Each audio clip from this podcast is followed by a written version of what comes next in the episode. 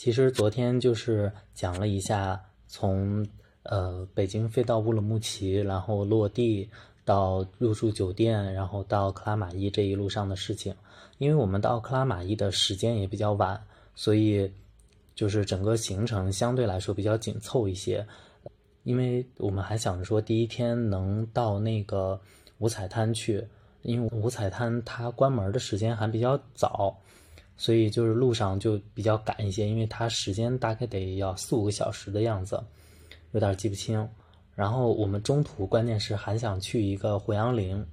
呃，就因为正好就是从克拉玛依到布尔津的这个路路上，应该是在克拉玛依市外头有一片就是胡杨林公园还是胡杨林什么一个一个景点，我们就想去，然后就一直开着一路车开，然后开过去之后，因为当天的天气其实也不好。就是涌一嗯，就整个是阴天，然后风风也特别大，在下雨，嗯，然后好不容易开到这个火阳林这儿之后呢，我们就是刚一到他那个大门，然后我就觉得不行，这个地儿可能不怎么好看，然后我们就进去了。进去之后，那工作人员从他们那个小屋子出来，手里边拿着二维码，然后就过来跟我们讲说。啊，这个一个人多少钱？然后那个你们可以进去。那个我说我说这胡杨林在哪儿呢？他说你得往里走走才能看见。但其实我们两个在那个大门口那儿往里头望，就也望不到胡杨林在哪儿，就不是想象的那种，就说是一大片成片成群的那样的胡杨林，特别漂亮，就金灿灿的。也可能是因为我们没走到里边儿然后他还说可以去捡他们那个戈壁石，就是。各种各样的石头，哎，我其实心里头有一点点失望，就觉得没有看到自己所想看的。而且当时我在呃，应该是在宁夏还是在甘肃的时候也看过胡杨林，我就觉得其实嗯，虽然不是特别茂密，但是已经很让人震撼了。所以当时我就说，那这个地儿就不去也罢。嗯，然后我们就扭头就走。所以我就说，那个其实你可以看出来，就是他的工作人员其实挺实在的，他不会说说，哎，你进去看看吧，那个就举例子在推销或者怎么样的，他就是实打实的告诉你是什么样子的，你愿意进去呢，你就可以进去看一下。但我们出来之后呢，其实往回走的路上，就离他这个大门不远的地方，就是在路的对对面有一大片的胡杨林，而且非常非常的近。也不能说非常的近，应该它是因为它是在一个低洼的一个地方，我们那个路呢是相对比较高的一个地方，所以其实如果你要下去的话，走到那个胡杨林还是比较远的。然后我们就说，那要不然就是停在那儿看一看得了。那个风特别特别的大，当然拍的照片呢，就是你你不可能拍的特别美，因为当时的天气也不太好，但是你可以用眼睛看见，就是这一大片的胡杨林。就是金灿灿的，然后就特别美，就在眼前。然后我们就在那儿拍照，拍照呢已经被冻傻了，因为真的是这个这个风太大了，就没办法，就是整个刮在脸上，然后冻的人也特别的冷。然后我回到车里之后呢，整个脸也是就冻得比较僵，然后也是缓了好大一阵儿才缓过来。然后我们就接着再往前开。嗯，这一段路也是开了非常非常的久，因为就是开到这一段路的时候，其实路上已经就是有一点点像进入无人区一样，就是没有什么人烟了，然后你就只能一路往前开。它有一段路还开的是明明上边那条路呢是高速，然后下边呢是一个省道吧，但是我们一直在省道上开，但这个省道和那个高速是并列的，就很奇怪。但导航呢，一直也没有说开错或者是怎么着。当时我心里头还有点担心，但是就导航说对，那就对吧。然后因为他那个五彩滩关门的时间是晚上的七点半还是八点半，反正就是我们快到这个布尔津的时候，因为布尔津其实是一个特别有意思的地方。布尔津这个地方呢，它它叫童话边城，然后我就觉得哎呦特别棒。就是他这个把自己的 IP 做的特别好，嗯，就是他整个这个城市呢，就是一个非常梦幻的样子。就是它临街的这些街道的这些房子建筑，都是一些偏这个呃西方的一些建筑，而且就是据介绍呢，它都是一些哥特风的建建筑，它所有的建筑呢都刷着不一样的颜色，就是很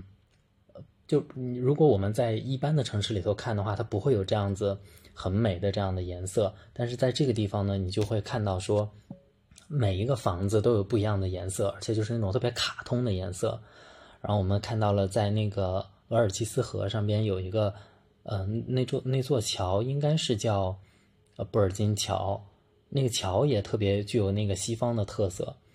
就是因为当时天嗯也晚了嘛。然后我们开车走进去的时候，在那条主干道上边，哎，我就跟我哥说，我说其实你都不需要去国外。你在这儿看到的这个景象跟在国外是一模一样的，就是房子也不会太高，然后那个夕阳呢，正好它是一个东西向的那个街道，所以夕阳正好就穿过那个街道，洒到整个这个街道上边都是夕阳这样子，你就会觉得说，哦，其实中国和国外其实你差别的好像也不是太大，就是从这个景色来说哈。然后我们就到布尔津，然后就去呃订酒店，但订酒店呢也没有定下来。我们就倒到就刚进门口的时候，我说：“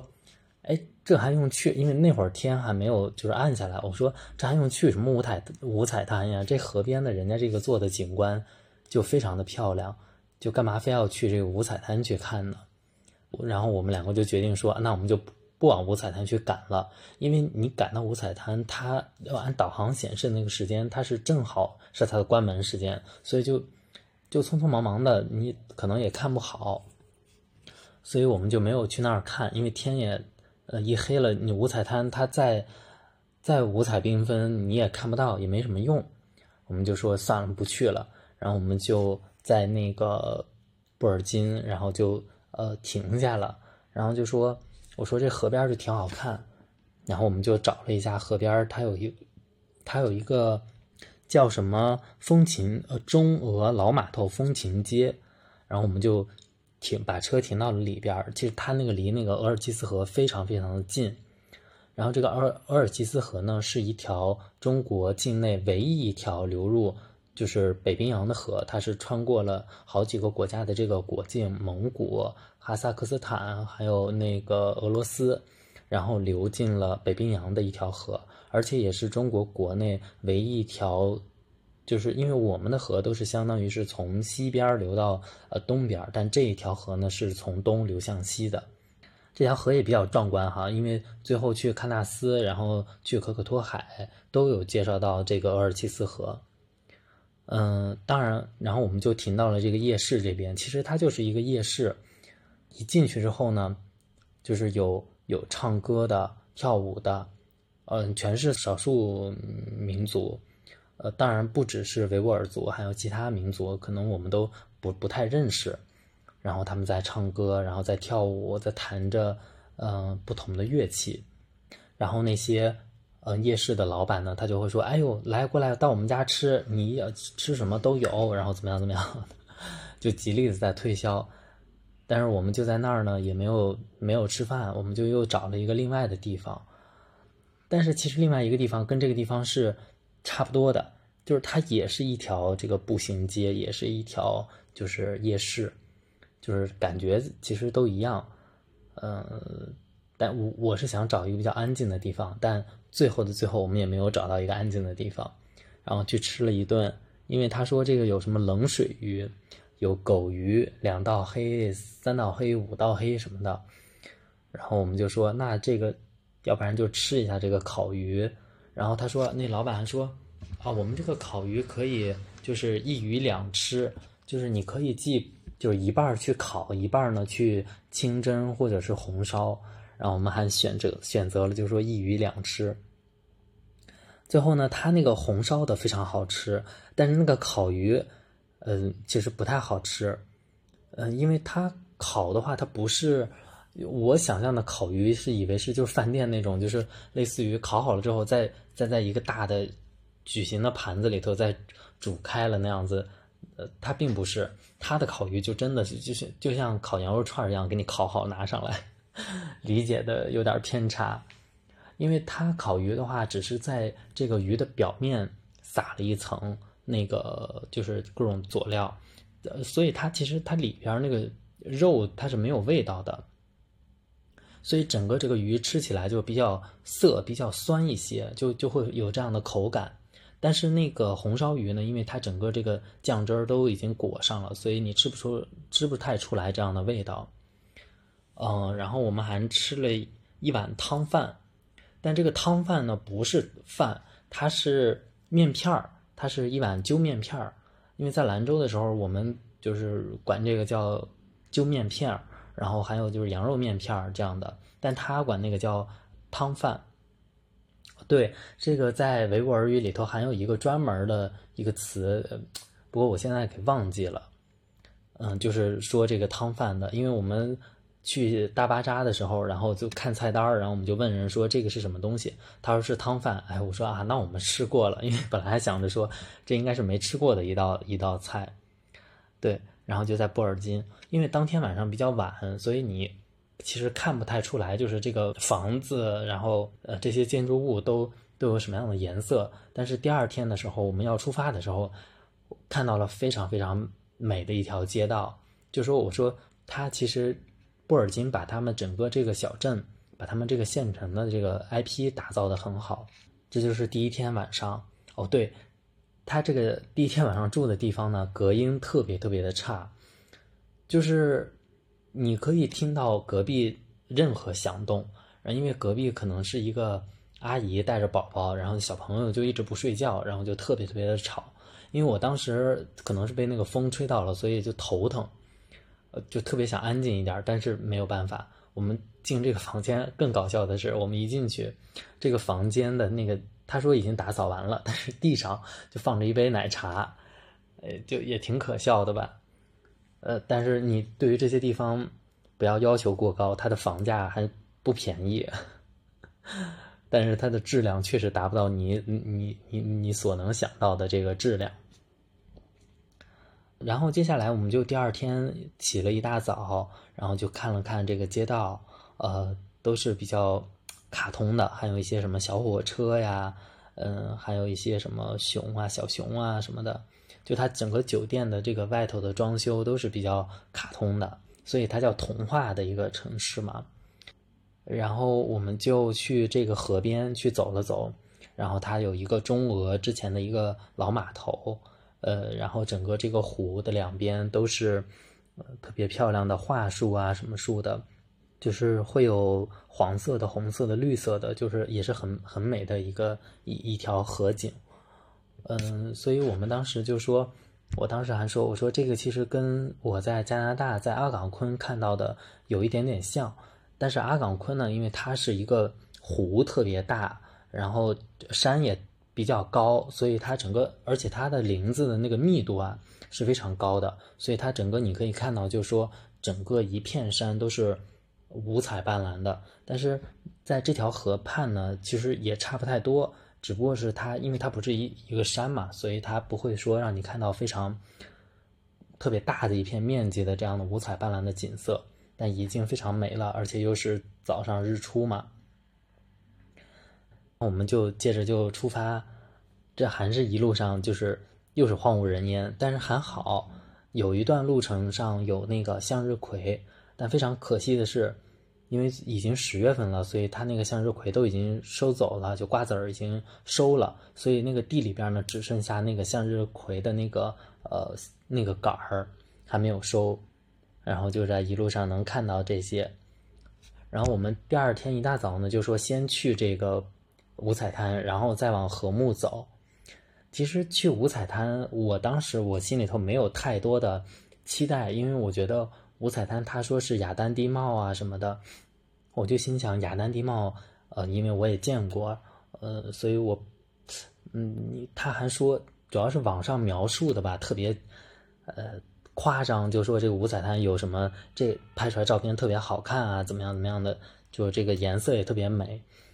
所以我心里头觉得这一定不靠谱，因为大家夸的越狠的地方，可能就越不怎么样。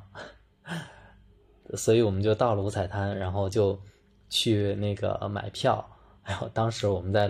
就是前天晚上查那个攻略的时候，就是还在那个呃大众点评还是什么 A P P 上边，在什么 A P P 上边看到了，就说他们发现了一个五彩滩的一个就是还没有开发的一个地点，在那儿拍照也非常的美，但我们也没有找到，也没有去。本来就不熟，还是就正规的去买门票，然后怎么样怎么样就可以了。然后我们到了之后就买门票，嗯，然后过安检，然后就进去。五彩滩非常的美，非常的值得去。为什么呢？因为它是一条河穿过了这个地方，嗯，然后它左边呢是就是五彩滩，所谓的五彩滩就是它的石头还有这些地貌的颜色真的是不一样的颜色。有紫色的，有黄色的，有绿色的，就是会呈现出不一样的色彩。我们当天去的天气特别好，所以你可以看到，就是说整个这个地貌是长什么样子，然后它的颜色是什么样子，然后它的河对岸是一大片的胡杨林，非常非常的漂亮。因为正好就是又是秋天嘛，所以呃黄色绿色相间，然后就感觉呃非常的美。然后他还修了这个栈道，然后让大家就是可以近距离的去看这些，就是因为年代、因为天气形成的这个不不一样的地貌。然后有一段路，有一段路，就是这个栈道，它它只有就是没有那个围栏，所以有的有一个家长就下去了。我我当时就觉得，嗯，其实还是不太好，因为什么呢？因为虽然那一段他没有说。有一个特别，嗯，明显的，比如说紫色的什么一个地貌啊，或者怎么样的，但是你其实也不应该下去走，因为它，它整个，我我想的是，它整个这一片儿，它其实都是属于它这个雅，它这个雅丹地貌的一个状态。嗯，当你人为踩上去了之后呢，你可能你以为你破坏的是一小块儿，但是因为比如说下雨啊，或者是风沙，其实你可能会破坏掉其他的地方。我就觉得，哎呦，这个真的是，大家还是要保护一下环境，就还是要爱惜一下这个大自然形成的这个景色，因为它是不可以再进行复制的，只能是看过了就过了的这样的一个状态。嗯，然后我们在这儿逗留的时间也不是太多，因为特别冷，所以买了两个玉米 作为暖宝宝，也是比较奇葩的一件事儿。然后在在这儿看完之后，就还挺开心的。然后得接着往前走。其实这个时间已经都快中午了，但是我们还得往前走，一直往那个和睦村去赶。嗯，这一路上反正首先是还是那个向日向日葵地，但是已经没有向日葵了，所以没有那种网上拍的特别漂亮的那种照片。然后地里边呢，全都是牛。他们在吃一些剩下的草啊什么的，然后我们就接着往往前赶。有一段路呢是山路，嗯，其实相对于国道三幺八来说，这段山山路真的是还好还好，就是它山也不是特别高，然后但是它有一个毛病，就是它路比较窄，所以就是开起来没有那么好开。当然这是司机说的。嗯，然后这一段山路开的，反正还挺开心的，因为我我又会想起说，在四川啊那一段旅程还挺不错的，但是因为它的海拔和四川是不一样的，所以它整个植被还有这个景色也是不太一样的。呃，我们还看到了呃有一片叫宫中草原，这一片宫中草原呢，呃特别的漂亮，就是它整个是一个山谷。然后草特别的茂密，当然也是因为秋天了，所以它已经发黄了。但是，一你在那个路上边从从路看下去之后，你会觉得这个景色真的是很美很美。嗯，然后就接着往前开，呃，就开始下雪。这一下雪吧，这个这个路就不好开了，然后大家就走的都慢了。而且呢，特别让人安心的是，那个。就有警车在前面压道，就是他不会让你就是超速啊或者怎么样的，他就让领着你慢慢开。然后如果有大车的呢，也如果有那种大客车或者货车的警察还会在前边帮他们引路，就感觉真的是很让人放心。然后虽然在下雪，但是感觉还是很开心。然后有一段真的是下起了漫天大雪，呃，整个山坡也全部都变白了，呃，然后也可能是快接近那个山顶的地方吧。然后有几片地方呢，它是有一些呃蒙古包。应该是一个还没有开发的景点，或者是就当地的这个牧民他们的一个呃临时放牧的一个一个地方。然后再往前开，其实就已经快到禾木。其实快到禾木的时候，就会有那个路的指示牌，它就会告诉你说你已经快接近这个。就是边境的管理区了，因为我们离国境线已经比较近了，然后他就会说，呃，请自觉的遵守这些边境边防的一些政策啊什么的。等到了禾木村之后呢，还是在下大雪。就本来想着，因为头一天我们想着说，到底是先去喀纳斯呢，还是先去禾木呢？因为喀纳斯和禾木相当，就是去完喀纳斯也可以先去喀纳斯。然后再翻回来再去禾木，禾木也是一样的。呃，然后我们就看天气，说应该天气蛮好的，就先去禾木吧。然后就去了禾木村。其实禾木村，我感觉，呃，当然，因为我们先去的禾木村，后去的白哈巴村，所以当时去禾木村的时候，我是不太喜欢的，因为，呃，首先他给我一个特别差的印象，是因为它的房价特别特别的高。就是大概一晚上，如果你要住标间的话，就是所谓的标间的话，可能得需要一千多块钱，就没有低于一千的这个房价。所以第一个给我的印象感觉就不好，因为当时在布尔津的时候，我就想说这个房子其实并不值这个价钱，但是因为它是旅游景点、旅游城市，所以它就要的价钱比较高。所以当我去了这个禾木之后呢，我就觉得，哎，也还好吧。嗯，这要这么多钱，我干嘛要住这儿？因为，他一直有一个宣传，就是禾木，它它是图瓦人的一个聚集的村落，也是我们国内就是保留下来的比较少的一个，呃，图瓦人聚集的村落。所以，嗯，第二天呢，就是因为你可以登到他们的观景台上边然后就可以，如果它有，呃，日出的话，可以看到薄薄的。晨雾，然后笼罩在这个小小小的村落上边，就还是挺美的。但事实上，那是个大阴天，也不会有日出，然后也什么也看不到。所以我对他印象确实一般。我本来想着说，我就我们就进去看一下这个村子，然后就走，然后就去那个贾登峪，就是离喀纳斯比较近的一个地方。但我哥呢一直在纠结，就是说要不要住下来，要不要看这个日出。我就说，我我心里头想的是，一千多块钱就为了看个日出，哦，而且这个日出不一定能看到，就 对于我来说性价比不是特别高。但是我又一想，哎，算了，来都来了，就是你要旅游，就是有一种来都来了的这种魔咒，就就觉得说看也行，其实一千就一千吧，因为你你不可能你隔三差五的来看。你你可能得隔很久很久，或者是之后都不会再来这个地方了。一千就一千呗，就是大家我觉得都是抱着这个心态的哈。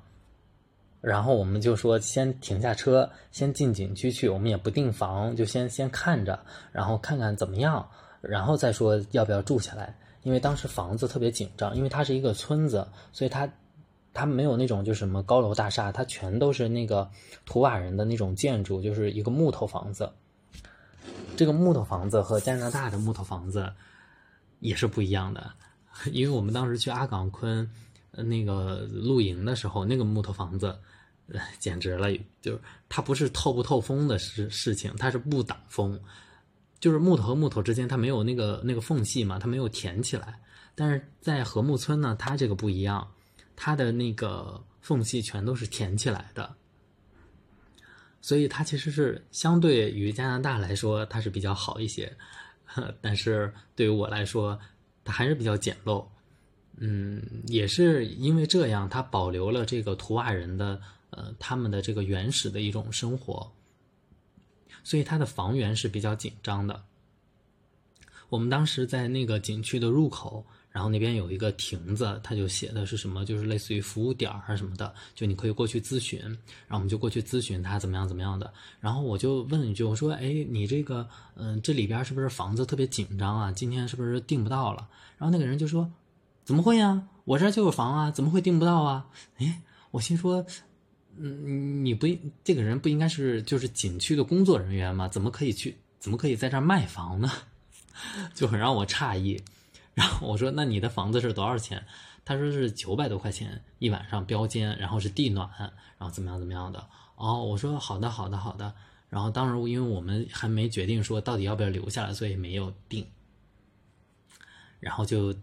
就就是当时这个事情是比较让我诧异的，就觉得说怎么可以景景区的工作人员去卖房子呢？后来我想想，有可能他并不是景区的工作人员，他只是。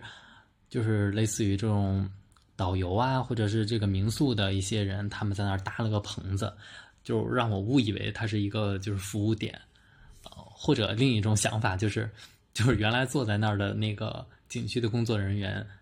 走了，然后这 就是下班了可能，然后这个人呢坐过去，然后冒充那个景区的工作人员，哎，当然这些都是我自己瞎猜的，应该也不不太可能。嗯，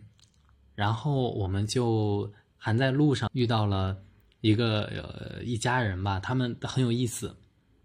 他们拎着蛋糕，他们去